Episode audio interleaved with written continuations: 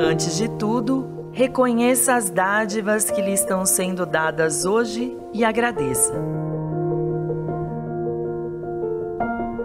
O ar, os raios solares, a água, a moradia, as vestimentas, os alimentos e inumeráveis outros bens. Receba tudo isso como dádivas do profundo amor de Deus e renove sempre a gratidão. Onde há constante e renovada gratidão, sempre chegam novas dádivas.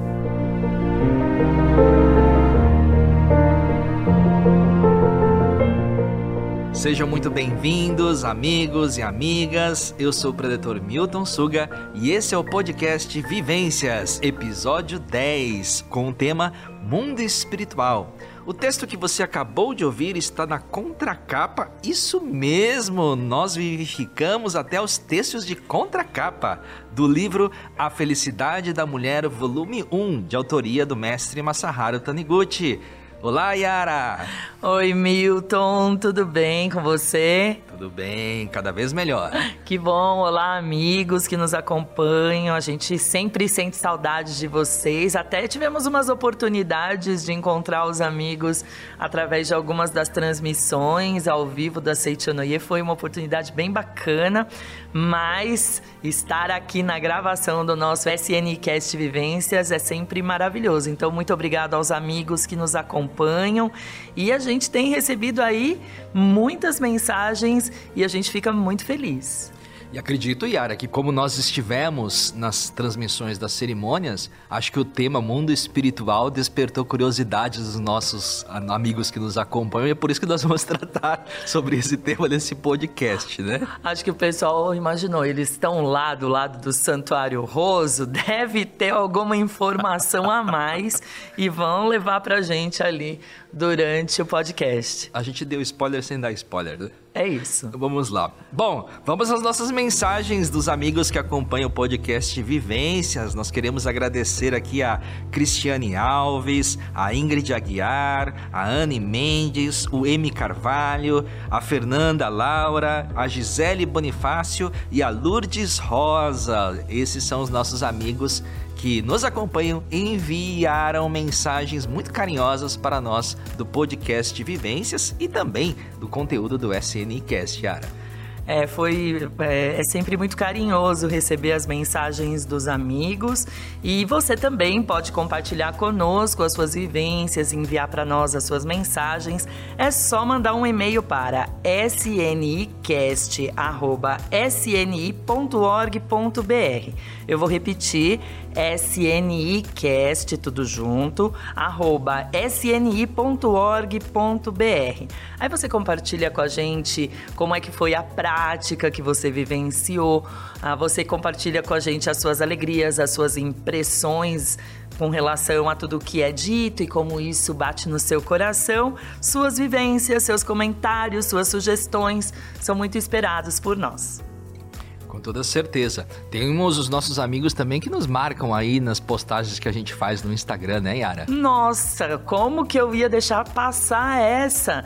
É, esses tempos aí a gente foi marcado numa postagem até uma das plataformas é, soltou a retrospectiva do ano e tudo mais, e até um pouquinho antes o nosso a, amigo Anselmo Nishiyama marcou a gente. Quero fazer aqui um agradecimento e realmente o que a gente proporciona aqui transmitindo o ensinamento da Seichonoye, compartilhando a literatura da Seichonoye é de coração mesmo. Muito obrigado, viu? Aliás, o SNCast, muita gente é, na, na, retrospectiva mostrou, né, que era o, o, o, podcast mais escutado aí pelos amigos que nos acompanham. Muito obrigado aí a todos pela fidelidade em ouvir todas essas palavras da verdade do nosso podcast Vivências e dos outros conteúdos também do nosso canal. Bom, o assunto hoje é mundo espiritual. E a pergunta, já vou fazer logo uma pergunta, Milton, que é para você dar início aí à nossa conversa. O mundo espiritual, ele influencia a nossa vida, influencia o nosso destino, considerando assim, é, a gente tem esse mundo que a gente vive, que é fenomênico, e a gente tem o mundo espiritual, que é fenomênico também. Agora, esse mundo espiritual exerce alguma influência no nosso destino? O que, que os nossos amigos que estão ouvindo agora responderam mentalmente à pergunta da Yara? O que, que vocês imaginaram? Será que realmente influencia a nossa vida, nosso destino? Já que a Yara trouxe na sua pergunta a questão que o mundo que nós estamos aqui é fenomênico, que o mundo espiritual também, eu vou rebater com uma reflexão. Será que nós aqui, no mundo fenomênico, no mundo material, nós influenciamos as pessoas com que a gente relaciona? É, eu fico pensando que quando a gente não tá de bom humor em casa, o ambiente fica na mesma frequência do nosso humor. Né? Quando a gente chega felizão em casa, é, saltitante, às vezes gera um estranhamento, mas a atmosfera fica bacana.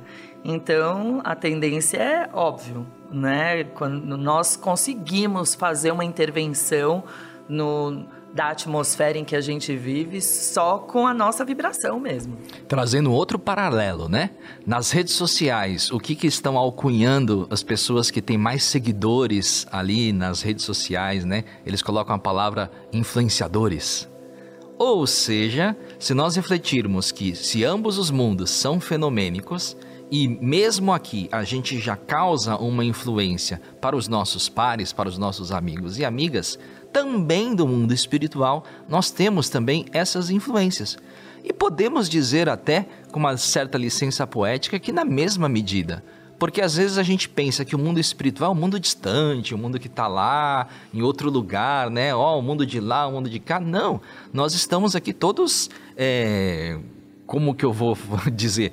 É, é tudo ao mesmo tempo agora, né? Então, da mesma forma, a gente só não está enxergando eles, mas em verdade todos os sentimentos, todas as emoções que as pessoas que estão no mundo espiritual estão lá, elas também possuem, né? Então, da mesma forma que se nós estamos nutrindo sentimentos com relação às pessoas que partiram para o mundo espiritual e têm uma relação de carinho, uma relação de afeto, nós também vamos vibrar é este sentimento para com eles. E é uma relação bilateral do mundo espiritual. Também nós vamos ser afetados por esta vibração. E é por isso que a Seite Noé, inclusive, é, fala muito sobre antepassados, né? E é muito natural a gente sentir que, reconhecendo o amor dos pais, reconhecendo o amor daqueles que nos antecederam, com toda certeza, eles já vibram sempre pela prosperidade, pela felicidade, pelo carinho dos seus descendentes, e isso já é um momento de despertar a nossa gratidão pelos nossos antepassados, e é por isso que a gente reverencia sempre as nossas raízes, que a gente chama dos nossos antecessores. E é essa relação que a gente traz do mundo espiritual. Você estava falando, eu puxei aqui o livro A Chave da Vida Feliz, na página 108 do volume 1. E o mestre Masaharu Taniguchi, ele fala assim: Esta vida que é você partiu de Deus, que é a causa primeira. E através da vida e alma dos antepassados, manifestou-se aqui como uma pessoa dotada de individualidade própria. E aí está você. Se não existisse Deus, você não existiria. É de suma importância você conhecer a origem de onde veio a sua vida. Reconhecer que a sua existência aqui, neste momento, se deve a Deus que é a causa primeira, aos antepassados, que são a causa segunda, e finalmente aos pais, que são os intermediários, e agradecer a esta causa e a estes intermediários que se combinaram para dar vida a você. Então, tudo a ver com o que você acabou de colocar, a grande diferença entre o plano fenomênico espiritual e o material é a vestimenta, é esse corpo carnal que é mais denso, que a gente consegue ver com os olhos físicos e que tem um papel aqui nesse mundo material que a gente vive, ele tem um papel. Para o plano espiritual, ele não tem nenhuma função, por isso ele fica, é, ele não tem existência verdadeira, então ele cumpriu a sua missão, e aí no plano espiritual a gente não é provido, obviamente, de corpo carnal. Por isso que é importante a gente agradecer a esse corpo, porque através dele a gente executou uma parte da nossa missão da vida eterna. Da nossa vida eterna, essa vestimenta aqui a gente vai usar algumas vezes É, e nessa, nessa existência a gente está usando essa que você está usando agora, viu, gente? Essa vestimenta que você está usando agora. Então, trata de agradecer esse corpo carnal para que ele cumpra bem a missão recebida de Deus, que é a nossa causa primeira, a nossa origem de tudo. Agradecer aos nossos intermediários, como o mestre chamou, que são os nossos pais, porque através deles nós também podemos cumprir a nossa missão. Percebam que Uh, então a nossa relação com o mundo, as pessoas que estão no mundo espiritual, né, é, a gente já começa a extrair esse sentimento às vezes de medo, né, das pessoas às vezes falar, ah, eu não quero saber mais do mundo espiritual, eu tenho medo, não quero nem ver, né, e da mesma forma que aqui no mundo material nós nutrimos sentimentos de amizade, sentimentos de carinho para com os nossos familiares, para com os nossos amigos, é, esse sentimento ele deve ser nutrido também para as pessoas que estão no mundo espiritual. Então a gente tem que cuidar, tem que cultivar com carinho, né? Então sempre entrar em contato com os nossos familiares, perguntando se estão bem, falando palavras positivas, é, com os nossos amigos, nos encontrando, conversando, dialogando, sendo ombro amigo, tendo palavras carinhosas. Então todos esses tipos de relações elas permanecem também com as pessoas que partiram do mundo espiritual, né? É, eu hum, os amigos já sabem, né? Porque a gente já compartilhou isso aqui. É, meu pai partiu para o mundo espiritual quando eu tinha 5 anos de idade. E eu era uma pessoa, uma criança muito apegada com meu pai. E aí, a, certa vez que eu perguntei para minha mãe, eu falei assim, olha, como que eu vou agora conversar com o meu pai, né? Aí a minha mãe foi muito sábia porque ela trouxe esse sentimento de poder dialogar com o meu pai mas ao mesmo tempo ela trouxe uma alegoria para que eu pudesse entender um pouco mais, para trazer essa proximidade e poder ter esse sentimento de que essas relações permanecem, mesmo que eu não esteja enxergando, mesmo que eu não esteja é, enxergando ele, né? Porque não tem mais a vestimenta do corpo carnal. E ela falou o seguinte: vai num lugar bem alto e conversa com ele, né? Que linda e aí... mãe. e aí diz que eu subi num lugar bem alto lá, perto lá da caixa d'água da minha casa. e aí diz que eu conversei é, com meu pai e na volta, assim, na volta no, durante a noite, depois eu contei um monte de coisa para minha mãe do tanto que eu sentia falta dele, do tanto que eu conversava, né? Então foi. E ela falou assim: Nossa, aquele dia você dormiu muito feliz, muito tranquilo, muito sereno. E a partir daquele momento também, o seu sentimento assim de revolta com o mundo por ter perdido o seu pai muito cedo também começou a arrefecer, você começou a entender, né? Então, quando a gente começa a entender que a gente pode dialogar através dessas vibrações das palavras, da mesma forma que dialogamos e conversamos com os amigos, né? Aqui no plano material, a gente pode nutrir esse tipo de sentimentos, Yara. É muito maravilhoso esse seu exemplo, porque ele traz para gente uma, uma leveza do viver natural porque pode parecer que o fato de não estar mais nesse plano material impede a comunicação, impede a manifestação do amor e não é nada disso. Uh, eu vivi uma experiência semelhante. A gente sempre traz, né? No primeiro podcast Vivências, a gente trouxe a vivência dos nossos dois pais, né? Do seu pai e do meu. E quando eu passei uma temporada com bastante saudades do meu pai, e aí eu eu conversei com o meu padrinho e ele falou: conversa com ele. Gente, a gente é da Seichonoye, a gente sabe que pode conversar. E aí eu pensei, puxa vida, não estou conversando, conversando. E aí eu conversei. Sentei no meu oratório, olha só, você foi para um lugar mais alto.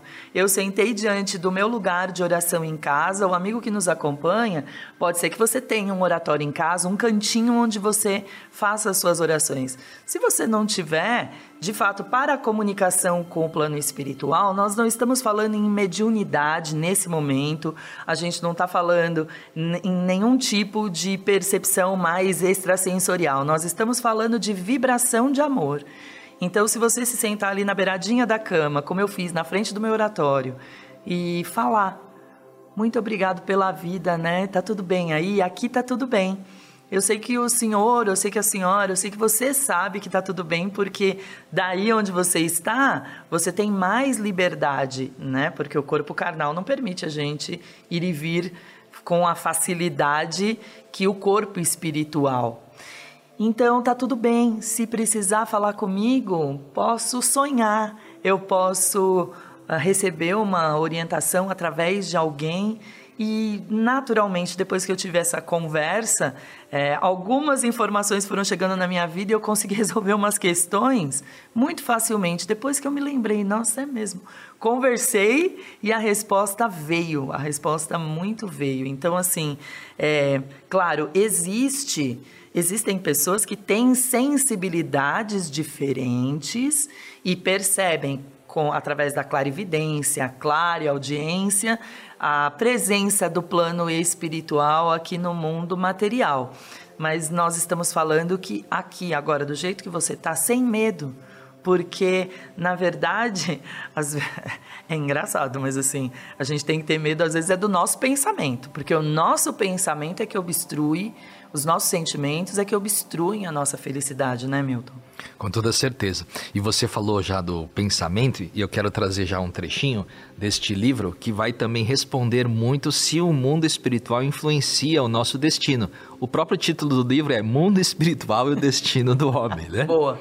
Então, é, o mestre Masaharu Taniguchi, aqui na página 41, ele já vai falar, né, que sobre essa questão do pensamento. E às vezes, como a gente cria o pensamento, e como você falou, a gente tem que ter cuidado com os nossos pensamentos, se por um acaso a gente traz um pensamento que, pela lei da ação e reação, a gente tenha um pensamento equivocado e comece a influenciar para criar um destino, um protótipo espiritual, como ele traz aqui, mais negativo Evidentemente que a gente fica preocupado, né? Porque os pensamentos vêm e vão a todo momento. E às vezes fala, puxa, e agora todos esses pensamentos que eu nutri negativamente, será que eu vou colhê-los, né? E aí o mestre Masaharu Taniguchi ele diz assim, ó, devemos pedir essa correção desse protótipo espiritual a Deus ou aos espíritos superiores.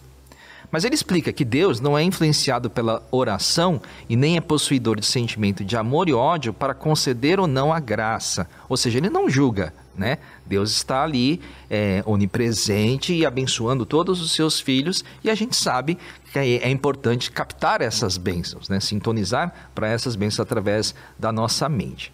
Agora, dependendo do nível de purificação dessa mente, a oração atinge a mente pura do espírito superior e a força de proteção desse espírito superior começa a funcionar.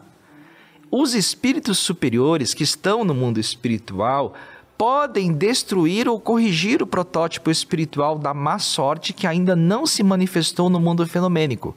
Traz uma alegoria, é como editar um filme antes de ser projetado. Ele vai lá, corta essa parte ruim e depois projeta nas salas de cinema que é esse mundo fenomênico, aqui somente as partes boas. E dentre os espíritos superiores, Yara, inclui-se quem, quem, quem, quem, quem? Quem? Quem? Os espíritos dos nossos antepassados. Certeza, Olha só. é isso. É isso mesmo. É, quando a gente faz aquele gráfico, na literatura, até nesse mesmo livro, um pouquinho antes, no Mundo Espiritual e o Destino do Homem, o mestre fala que é, metade do nosso destino ele é formado pelos nossos karmas, as vibrações, aquilo que a gente vibra durante as vidas passadas e essa vida. Então, olha só, a gente parte da premissa que essa não é uma vida única, ela tem continuidade. Isso é interessante porque as pessoas, quando pensam que aqui fez, acabou, muitas vezes elas não valorizam as suas ações, não valorizam o outro e elas acham que podem agir de qualquer forma a semeadura inicia-se aqui. Quando você fala em, em espíritos superiores, esses espíritos superiores, eu posso chamá-los de superiores da mesma forma que a gente chama de ensino superior aqui, né, a faculdade, é, porque a escola, a vida é uma escola. Então, se você está lá como um espírito superior, significa que você já estudou bastante. Você já estudou e a sua mente já está expandida, já consegue compreender que esse corpo não existe, ele é uma manifestação. Mas até a gente chegar nesse nível, é, tanto aqui no mundo material como lá no plano espiritual, precisa passar por essa escola. Essa escola que vai treinando a gente. Então, esse, essa metade da nossa vida, é, ela é, é gerida por esses karmas, essas vibrações. A outra parte pelos nossos antepassados, que são esses espíritos superiores, as nossas mãos invisíveis que vão guiar os nossos passos, só que a gente precisa permitir, viu, Milton? Nosso coração precisa estar aberto para receber essas orientações. E aí é aquela troca que você falou, não é mão única, é uma via de mão dupla. A gente oferece amor e está preparado para receber o amor.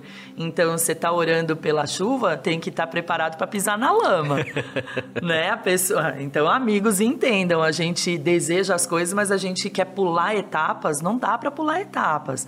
A gente tem que estar tá preparado. E aí vem o nosso livre-arbítrio, que é esse outro 25%, né? Então, é, todo esse pacote, claro, o plano espiritual interfere e nós também colaboramos, não no sentido é, de melhorar algo, mas no sentido de aprumar. Ó, nós falamos em aprumar no nosso primeiro podcast, aprumar a nossa mente, alinhar a nossa mente na direção correta que é Deus.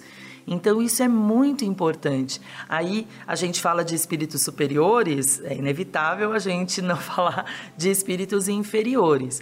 Vamos entender o que é um espírito inferior ah, é um espírito baixo, é aquele que vem atrapalhar a minha vida?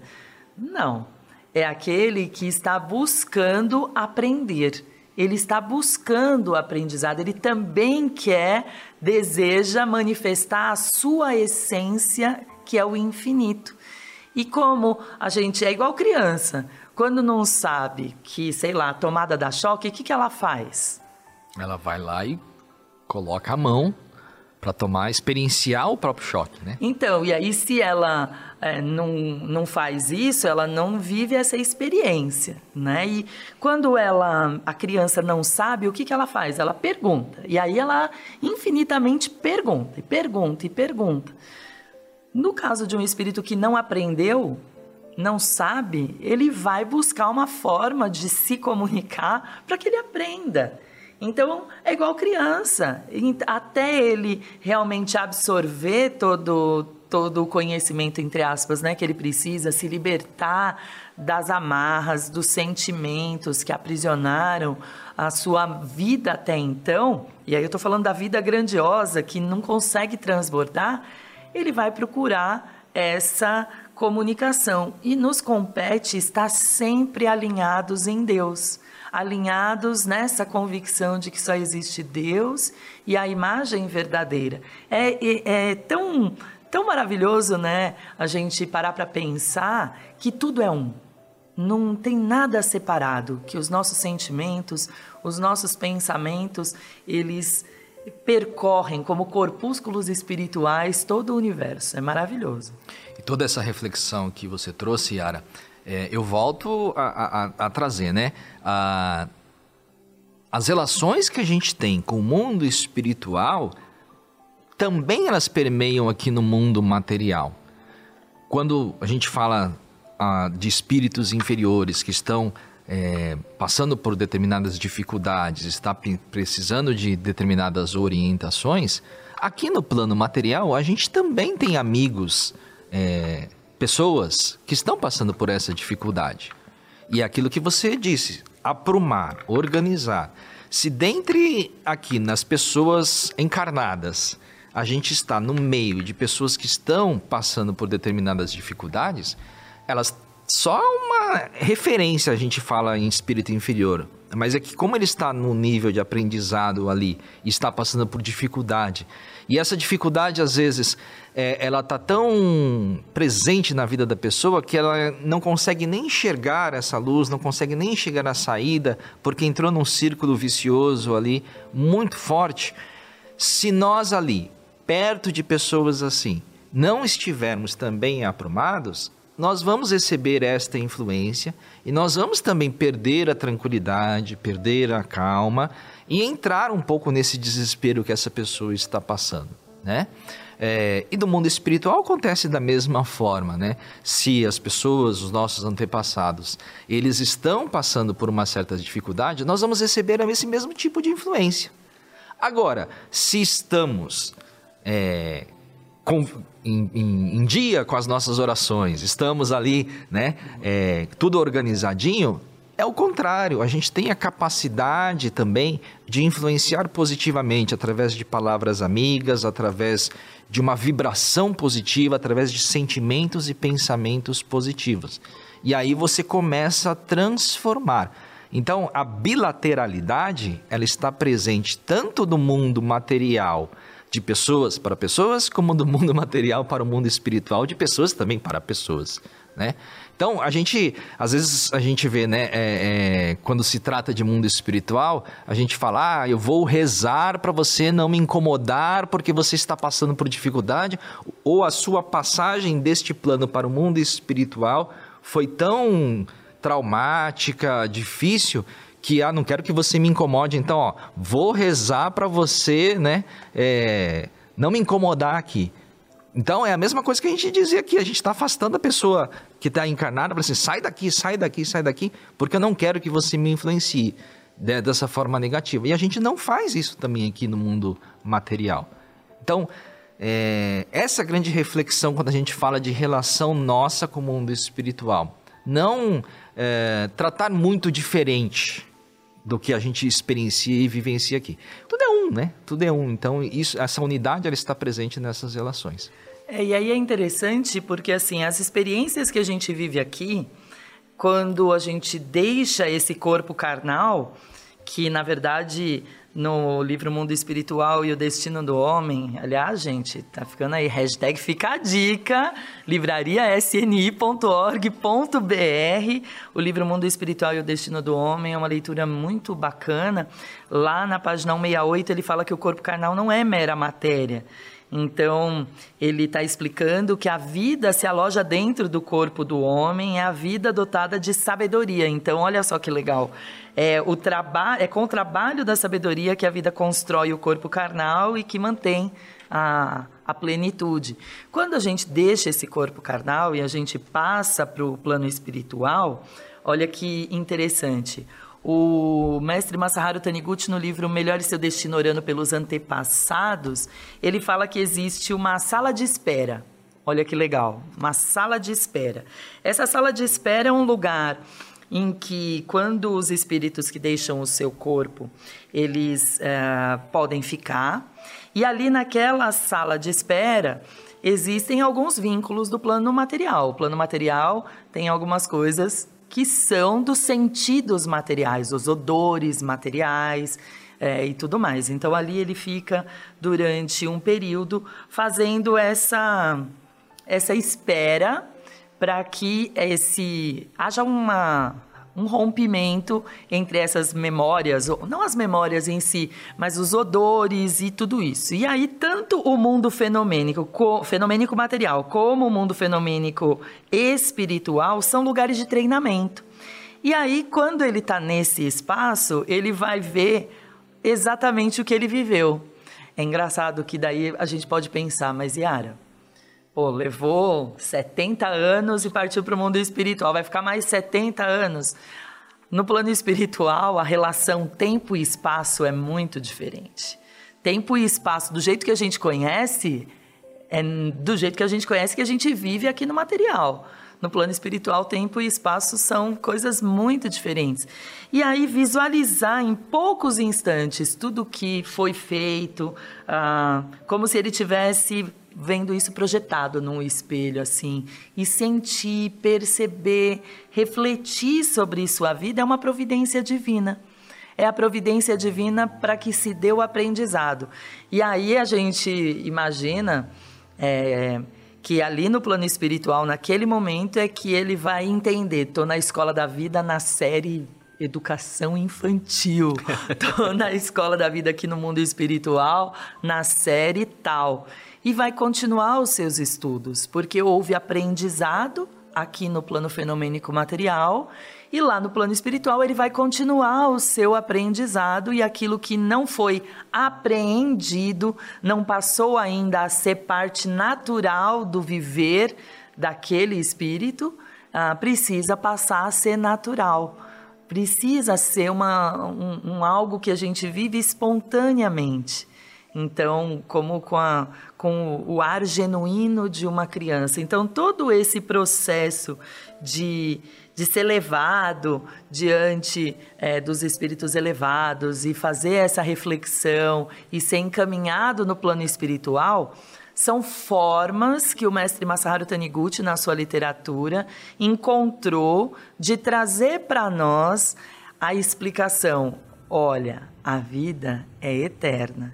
Quanto mais o corpo espiritual ele fica menos denso, mais próximo da imagem verdadeira a gente está e mais a gente consegue se fundir ao infinito.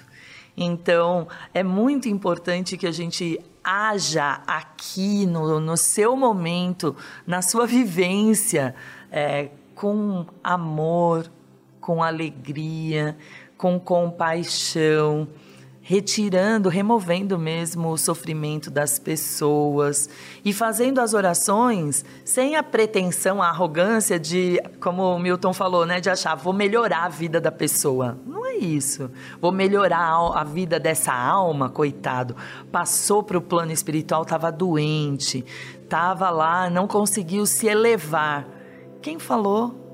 Quem falou? Ali, uma leitura de sutra sagrada ela nos eleva e nos elevando naturalmente o nosso ente querido, ele também expande a consciência. Acho que antes de a gente começar a gravar, você estava falando do presente. Como que é essa história mesmo do, do presente que a gente compra e dá para a pessoa? É, percebam os amigos que eu sempre estou trazendo o paralelo do mundo, do, é, o tratamento do mundo fenomênico espiritual com o plano material, né? É, a gente estava dialogando sobre ofertar a oração, né? É, porque eu estava comentando aqui no livro Santuário Roso, Templo da Cura Divina, na página 57, o capítulo 7, onde o preletor Eduardo Nunes da Silva, autor do livro, ele fala da importância de orar pelos antepassados. E diz que uma frequentadora da Seijo Noé, uma adepta da Seijo Noé, veio solicitar orientação pessoal para ele. E aí diz que frequenta frequentava a Seijo Noé mais de 20 anos, queixava-se de algum tempo de um problema, determinado problema, e ele diz que ela per perguntou para ela: "A senhora dedica oração aos antepassados?" E ela respondeu: eu mando para o Roso. Adoro! Terceirizando a oração. Sensacional. É, é, muito comum, sem julgamentos, tudo, mas é tudo oportunidade de, de reflexão, aprimoramento, né? É, equivocadamente, ela imaginava que só fazer o fato de enviar lá o, o registro espiritual estava fazendo a parte dela. Mas aí eu trouxe a alegoria que é a mesma coisa de presentear. O registro também é um presente uma oferta que a gente dá para os nossos antepassados. E é bem isso que você trouxe, né? Se nós não sentirmos, não termos na essência o que a gente está ofertando, o que a gente dá para a pessoa, é como você comprar um, um, um presente para a pessoa, dá sem saber qual funcionalidade, para que, que é, vai ser útil para ela, e, e, e deu, pronto, deu, e beleza. Até depois, se você faz dessa forma, você vai se surpreender, porque a pessoa vai falar: olha, tal coisa me ajudou a fazer tal coisa. Aí você vai pensar: puxa, mas aquele negócio fazia isso, né? A gente se surpreende, né? Mas quando você vai é, escolher o presente, é, pensar nas funcionalidades, pensar o quanto vai ser útil para essa pessoa, o quanto vai trazer felicidade para essa pessoa, você cria uma relação com esse presente e na hora de você ofertar, você vai ofertar de coração, de sentimento, né? É essa alegoria que a gente que eu trouxe, né, que a gente estava trazendo aqui no nosso diálogo sobre ofertar oração, Yara. É muito é muito rica essa imagem, essa alegoria, porque ela ela faz a gente pensar. Às vezes a gente vai comprar um presente, não tem tempo, então a gente pede para alguém comprar. A pessoa, ai, compra um negocinho lá, olha, é uma mulher, é assim, assim, assim. Ah, mas o que, que eu vou comprar? A pessoa fica desesperada porque não conhece, não sabe. Ela compra, porque foi um pedido e vai dar certo. Né? Quando eu faço aqui a brincadeira do terceirizar, ah, não é que não tenha valor, tem valor tá? Tem o seu valor. Agora, imagine o seguinte: você parou uma parte do, do seu tempo e vibrou. Olha, Milton, preciso comprar um presente para o preletor Milton. O que, que o Milton gosta? Ah, ele é torcedor de um time. Eu nem gosto tanto desse time, mas ele gosta. Não importa o que eu penso a respeito, o presente é um presente para ele e eu sei que o que eu quero é fazê-lo feliz. Então, eu vou fazê-lo feliz comprando algo que o faça feliz. Quando a gente faz a oração, pode ser que num primeiro momento a gente não sinta assim, ah, não sei, tenho dúvidas, mas precisamos dar esse passo. Precisamos dar esse passo, porque como a gente está acostumado a medir as coisas pelos nossos olhos fenomênicos, então às vezes a gente quer uma resposta que apareça diante dos nossos olhos. Eu, eu fiquei pensando aqui, estava falando, me veio a imagem de uma pessoa da minha família, é, o marido dela faleceu e a gente foi fazer uma visita, estávamos conversando e ela tinha uma dúvida, olha a inquietude dela. Por, por conta de uma situação, até do pedido uh, dele, ele foi cremado, tá?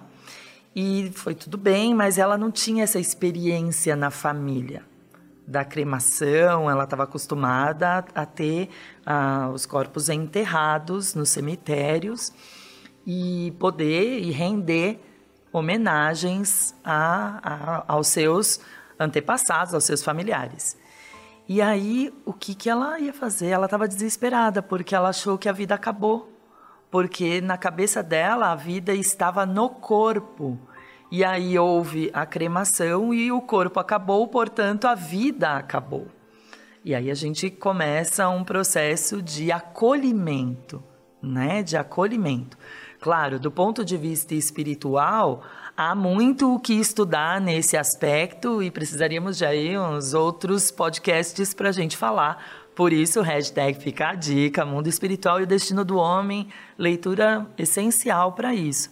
Agora, é, esse vínculo, ele é mais do que com uma formalidade, mas essa formalidade também é importante.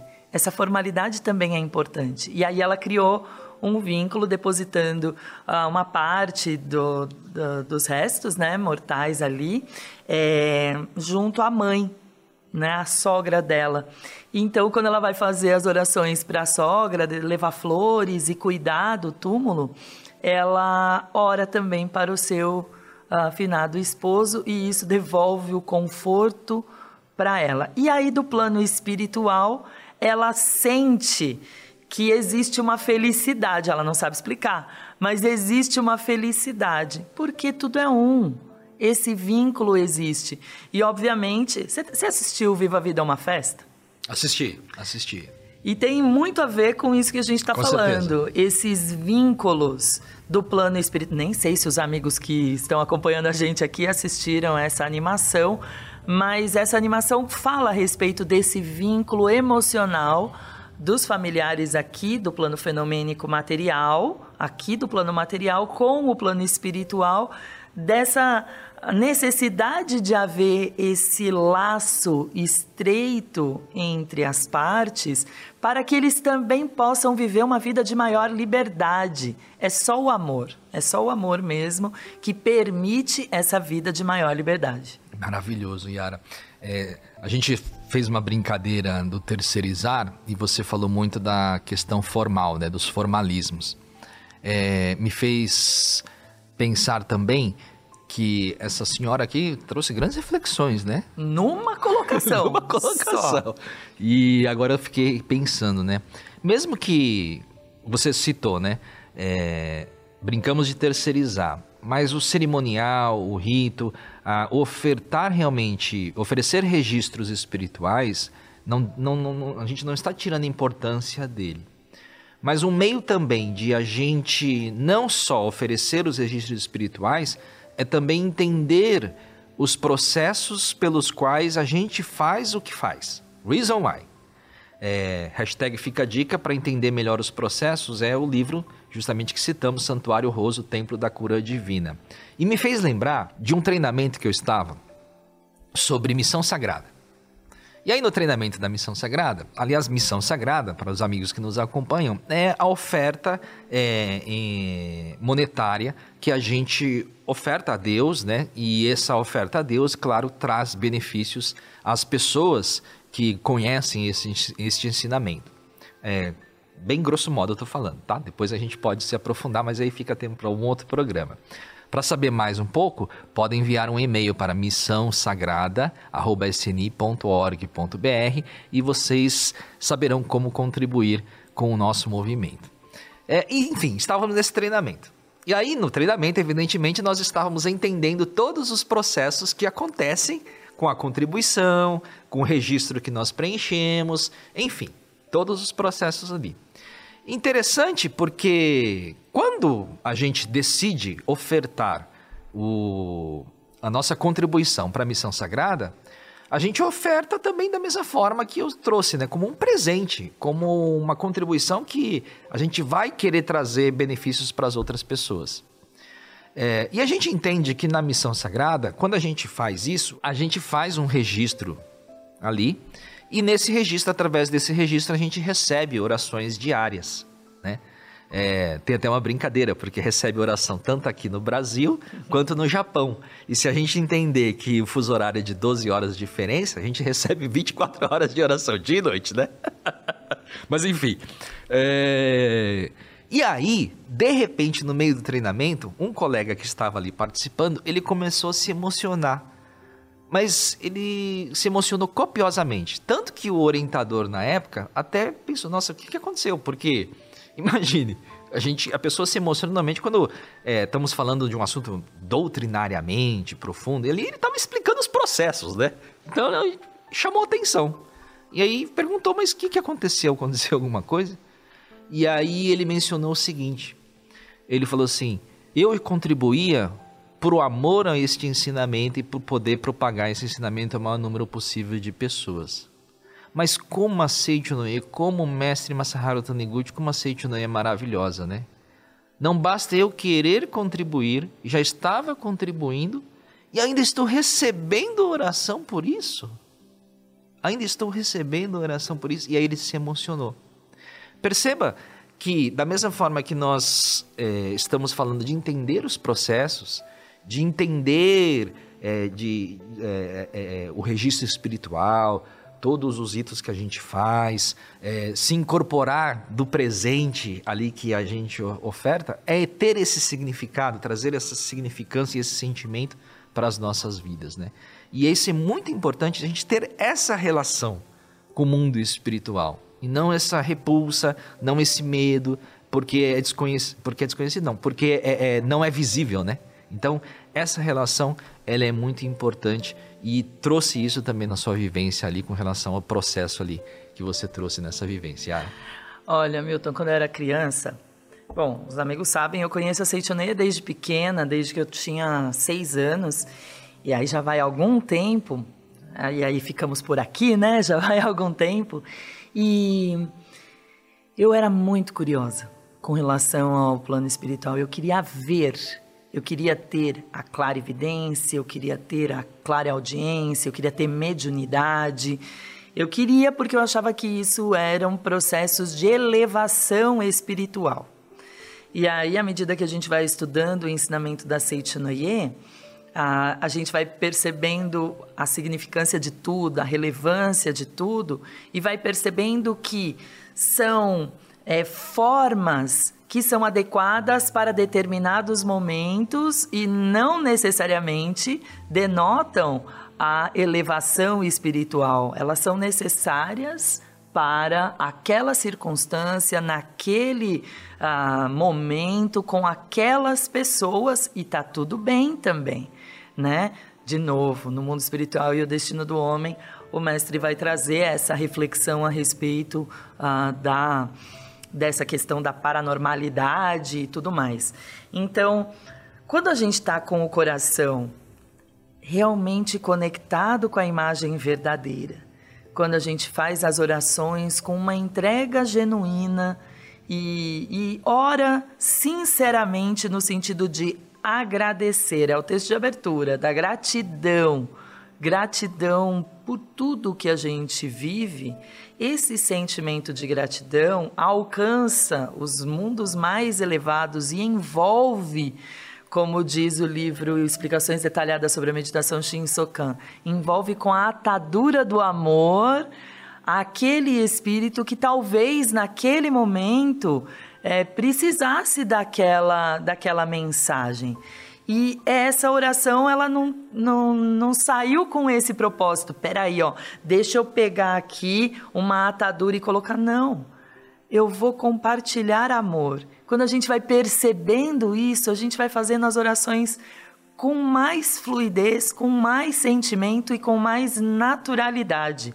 Eu, eu até me emocionei agora como, como amigo, porque não tem como você acordar de manhã e não conversar com os seus entes queridos que estão no, no plano espiritual. Precisa falar oi. Bom dia, deixa eu falar uma mensagem bonita aqui para os senhores.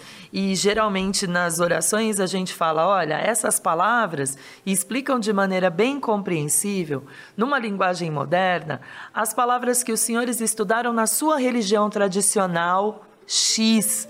Então recebam essas palavras com muito amor para que possam se elevar cada vez mais no plano espiritual. A gente não desiste de quem ama a gente sempre envolve com a atadura do amor as pessoas que a gente ama, né? Então, assim, é, me permita me estender aqui um pouquinho. Eu, no, no, no ano de 2021, numa, na época de junho, junho de 2021, eu estava de férias e eu fui ficar com a minha mãe na cidade dela.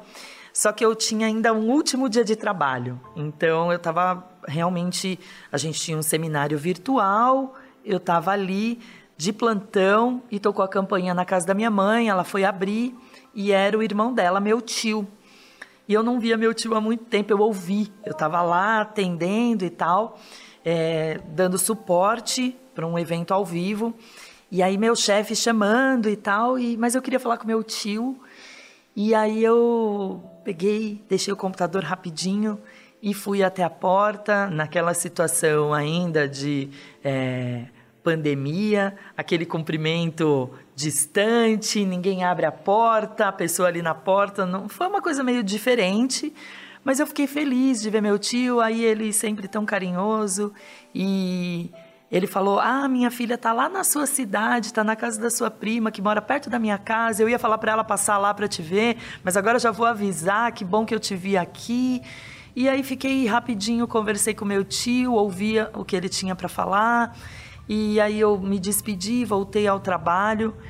E eu vou falar para você, Milton, foi a última vez que eu vi meu tio fisicamente.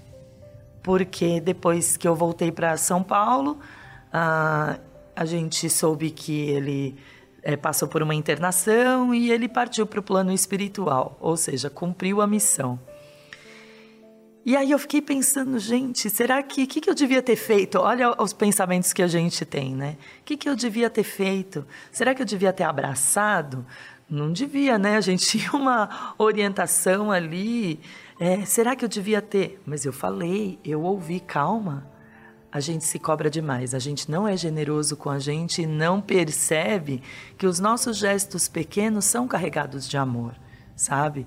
E aí eu, no meu, da, assim, do meu oratório, que é o meu canal de comunicação, é, falei ali para o meu pai, pai, recebe o tio aí, que é cunhado, recebe o tio aí e façam aí um, uma festa, celebrem a vida, porque a vida é eterna. Né? Foi o meu jeito de agradecer a Deus por ter pessoas, espíritos ali para receber o meu tio também no plano espiritual, sabe? E por pensar como eu preciso ser uma pessoa boa maravilhosa, atenciosa, generosa aqui no plano fenomênico material, aqui com as pessoas, porque é, o plano fenomênico espiritual ele não nos permite esse encontro de corpos físicos. E como a gente está muito acostumado com isso, a gente às vezes acha que falhou. Então, amigos, se eu puder contribuir de alguma forma, sejamos realmente pessoas maravilhosas, como dignos filhos de Deus todos os dias da nossa vida. Vamos acrescentar nessa contribuição que a Yara trouxe sobre a questão da perspectiva, né? É, perspectiva e interpretação daquilo que está sendo posto. Uh, porque eu fiquei me colocando, né? Às vezes a gente também cria essa, esse sentimento de, de ser muito crítico com a gente, de devia ter, é, música do Titãs, né? Devia ter amado mais, é, e, e, pode criar um, um, sentimento de culpa muito grande com relação à partida desses nossos entes, entes queridos. A nossa contribuição de trazer essa relação com o mundo espiritual é justamente que essas relações permanecem e que a gente pode é, manter a relação ainda que não esteja é, no contato físico. A gente pode alimentar muito esse sentimento de culpa se a gente interpretar equivocadamente alguma, alguns aspectos. Já ouvimos, não só dentro da E, mas assim, em todos os aspectos, a importância do reforçar o agora. E dentro da importância do reforçar o agora, uh, vem essa questão da, da música que fala, né? Porque depois ela faz a reflexão, né? Ame nas pequenas coisas, nos pequenos atos, porque amanhã pode ser tarde demais, né? E esse amanhã ser tarde demais, se a gente não interpretar como deve ser interpretado, a gente cria esse sentimento de culpa, né? Porque o amanhã pode ser tarde demais, nós estamos reforçando da importância do agora e aproveitarmos o momento que estamos aqui no plano material convivendo e tendo também a oportunidade de ter esse contato físico, né? É, porque no mundo espiritual a, a, relação nesse aspecto ela vai se tornar diferente. Né? Então não interprete a questão de aproveitar nos pequenos atos, no sentido de depois alimentar esse sentimento de ah, perdi a oportunidade. Perdeu, mas é, é, é, é eles permanecem essa relação. Então isso é muito importante a gente colocar para que a gente tenha as interpretações corretas e não extremadas. Com relação ao extremismo, a gente falou bastante no podcast anterior, né? Hashtag fica a dica. Olha só, é verdade. E assim, vai ser diferente. Vai ser diferente. Vai ser diferente. Não é a mesma oportunidade, vai ser outra oportunidade, mas ela continua existindo. E vai ser diferente num nível mais elevado, né? Sim, porque daí existe a percepção, a sua compreensão. Quando, quanto mais a gente vive a vida dos, desse, uh, desse sentimento dos, e dos significado aplicado mesmo, eu sei, eu sinto que isso deve ser feito, esse viver natural, ele flui de uma forma assim, é, realmente abundante. Eu fico, é, eu olho os nossos preletores que são pioneiros da Seichonoye, a gente olha para eles e pensa, nossa, gente, olha quanto amor transborda, quanta vida transborda. E mesmo quando a gente não tem esse corpo carnal, a vida transborda. No plano espiritual, em que a gente continua esses estudos e que a gente se reúne e que os espíritos, né, a gente, eu tô aqui ainda, né, gente? Mas em que os espíritos Estamos. se reúnem para poder também fazer os, o papel de interferir aqui é, no, no plano material. É, com novas descobertas, com encaminhamentos corretos para envolver a gente também com a atadura do amor de lá para cá. É, então a gente faz essa via dupla. Então eu fico eu imaginando aqui que esse é o natural. A gente entender que a vida não morre é o processo natural. E aí, no, no livro Entrada para o Mundo de Deus, o mestre Seiichi Taniguchi, ele traz para a gente essa reflexão. Ele fala assim: o ser humano não morre pode parecer muito estranho. Essa afirmação é, pode parecer muito estranha, mas ela exprime um fato perfeitamente natural. Se a morte fosse realmente um acontecimento natural para o ser humano, qual a razão de ficarmos abalados diante dela? Não existiria. Aí ele fala: essa estranheza é a prova de que no íntimo todos nós sabemos que o natural do ser humano é a vida eterna e não a morte. A morte não existe. É, nossa, é profundo o que ele está falando. Sim. A gente sabe que o natural é a vida. E aí é, essa, esse esse esta verdade ela vai se tornando realmente algo natural para nós à medida que a gente vai estudando, à medida que a gente vai compreendendo que existe esta continuidade e que quando eu cumprir o meu papel lá no plano espiritual, estudar o que eu tiver que estudar, naturalmente eu vou voltar para o plano material, noutro corpo, noutro talvez na mesma família, talvez noutra família, noutras experiências, porque é um processo de é, o ser espiritual viver a experiência humana a fim de permitir que a sua imagem verdadeira transborde de forma natural. Então, esse vai e vem é, faz parte da escola da vida. O mestre Seiichi Taniguchi fala o corpo carnal não é o ser humano em si, não passa de uma sombra projetada, uma imagem projetada no espaço tridimensional. O verdadeiro ser humano é eterno, ilimitado, possuidor de força infinita. Não confunda a sombra com a imagem verdadeira. Quão grandioso é o verdadeiro eu, quão grande é a alegria de conhecer esta verdade. Então, o plano espiritual ele tem a sua a, a sua é uma etapa importante na vida, assim como o plano material é uma etapa importante, ambos fenomênicos, para que a gente volte à nossa essência, que é a própria imagem verdadeira. E quando a gente vai estudando, estudando, fica mais fácil fazer as coisas. Quanto mais a gente treina, sei lá, tabuada, que é uma coisa que às vezes a gente nem entende. Olha que que tem a ver com os exemplos que você falou. Tabuada é um negócio que a gente não entende. A gente, quando, quando eu estudava, a gente decorava. Sim. Mas em algum momento, alguém falou: ó, quando você faz isso, né, você está multiplicando, né? Três vezes o nove, você está somando.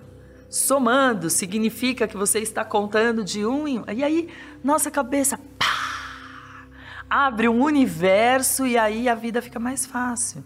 Então, quando a gente compreende que a vida é eterna, que o homem em si não morre, que, na verdade, vamos voltar à alegoria do primeiro programa, né?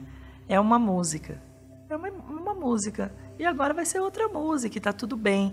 E esse plano espiritual, que a gente tem tanta curiosidade de saber se tem casa, se não tem casa, se tem é, cor, se não tem cor, se é isso ou se é aquilo, todas essas informações elas acabam sendo irrelevantes. O mais importante é a gente absorver que a vida é eterna, indestrutível, inadoecível e imortal entendendo tudo isso, estudando como nós estamos estudando, como é, nós promovemos a Seiton Way os eventos, inclusive um aprofundamento através dos módulos de estudos da Seiton Way, que está em fase de início, né? Então, procure a regional mais próxima de você para se aprofundar cada vez mais aí no ensinamento da Seiton Way através dos módulos de estudos. É, são quatro anos aí de, de estudos modulados, né? encontros mensais, onde nós temos a oportunidade de aprofundar todos esses temas. E este aprofundar é tomar posse, de, tomar entendimento da nossa oração, do nosso sentimento com que a gente coloca é, para com os nossos antepassados, para as pessoas que estão no mundo espiritual. Então, esse benefício na oração com este sentimento, evidentemente que ele vai trazer também influências positivas para nós, influenciando o nosso destino de maneira positiva, né? Então, é, é muito importante a gente ter os sentimentos, entender os processos, né? Muito curioso, nós brincamos que estivemos aí nas cerimônias, na transmissão de cerimônias, a gente trabalhando, claro, mas a gente também tem uns benefícios, né? Os benefícios em olhar ali todos os bastidores, né, Yara, de uma ah, cerimônia. Sensacional.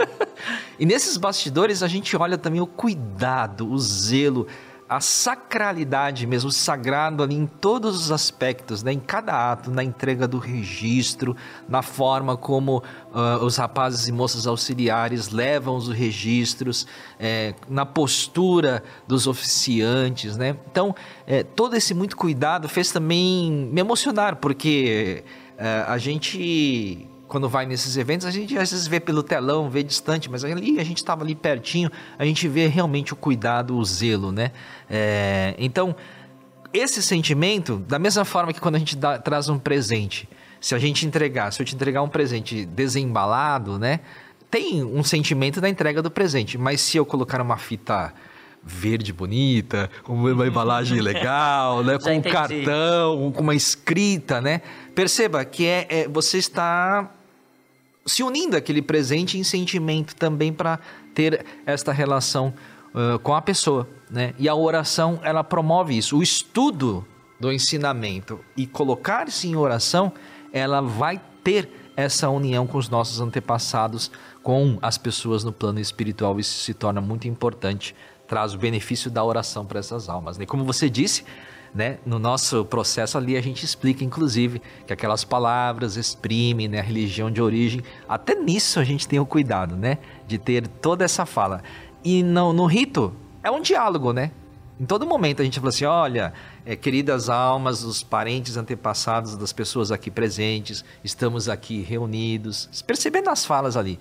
Estamos permitindo, é, estamos pedindo a permissão de Deus para realizar esta cerimônia então, é, é, é, o, é, o, diálogo com o mundo espiritual em todos os momentos, né? É, e a gente sempre faz tudo na, na permissão de Deus, como a gente chama na Sentinela de Deus, da primeira acepção, Deus Criador, e todos uh, os espíritos patronos, protetores, estão ali.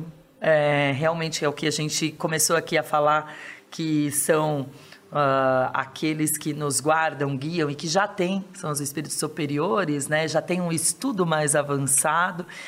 E no final das contas, é, quando tudo isso se torna realmente, como eu estava falando, natural para nós, a gente vai fazendo com o respeito, e aí, independente de ser azul, verde, amarelo, ou de ter uma forma A ou uma forma B, porque no final das contas essas formas só servem para o nosso entendimento é, de agora, dessa vida material, essas formas só servem para isso.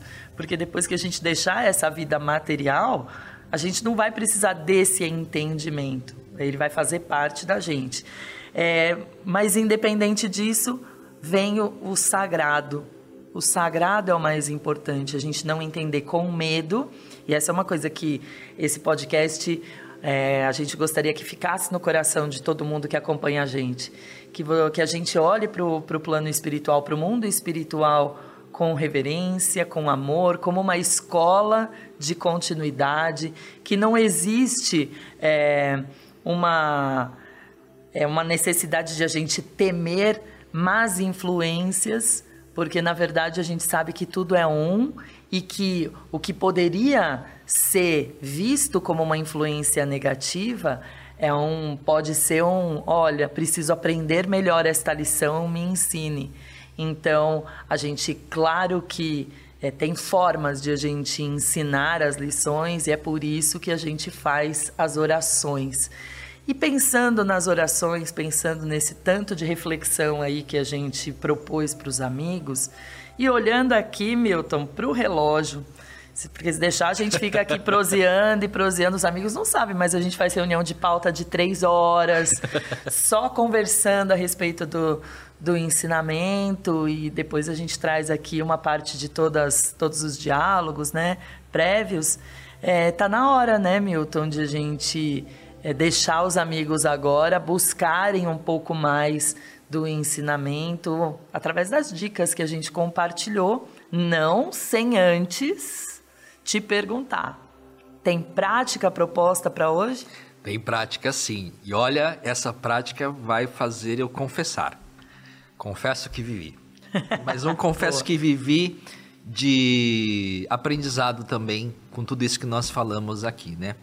É, a gente tem anualmente a festividade do Santuário Roso da mesma forma que a, a nossa adepta aqui do livro Santuário Roso, né? Olha quantas lições ela trouxe mesmo, né?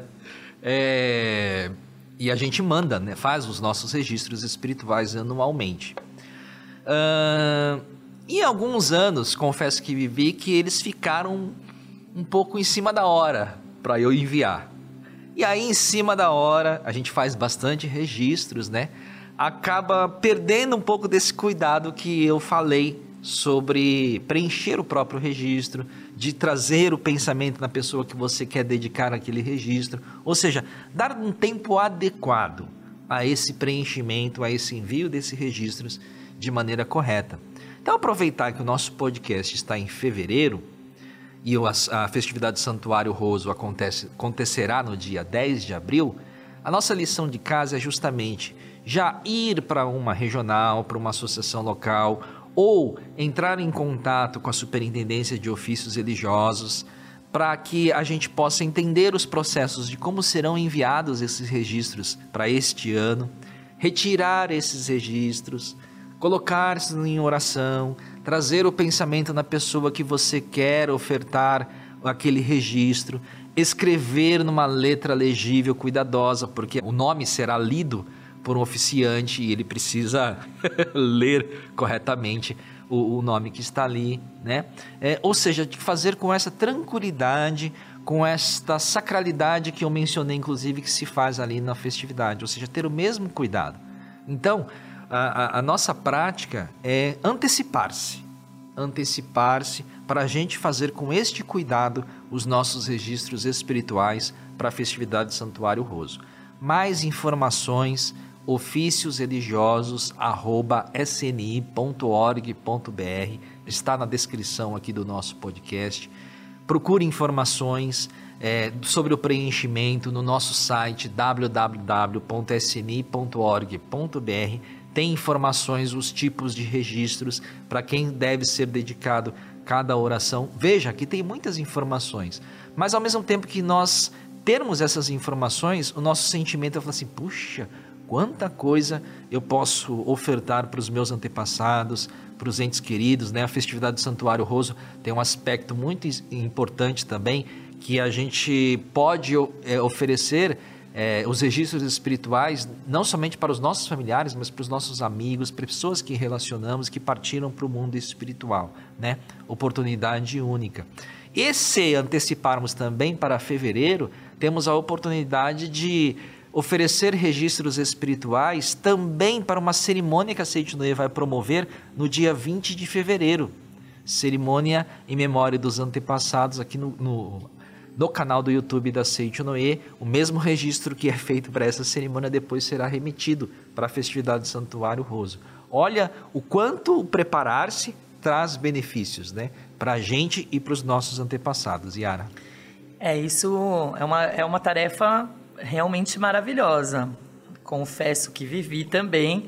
Já tive os meus momentos também de fazer os meus registros super em cima da hora, às vezes até na véspera da festividade e confesso que o sentimento ah, ele o coração fica apertado porque do plano espiritual é, assim como a gente vou voltar lá no filminho tá?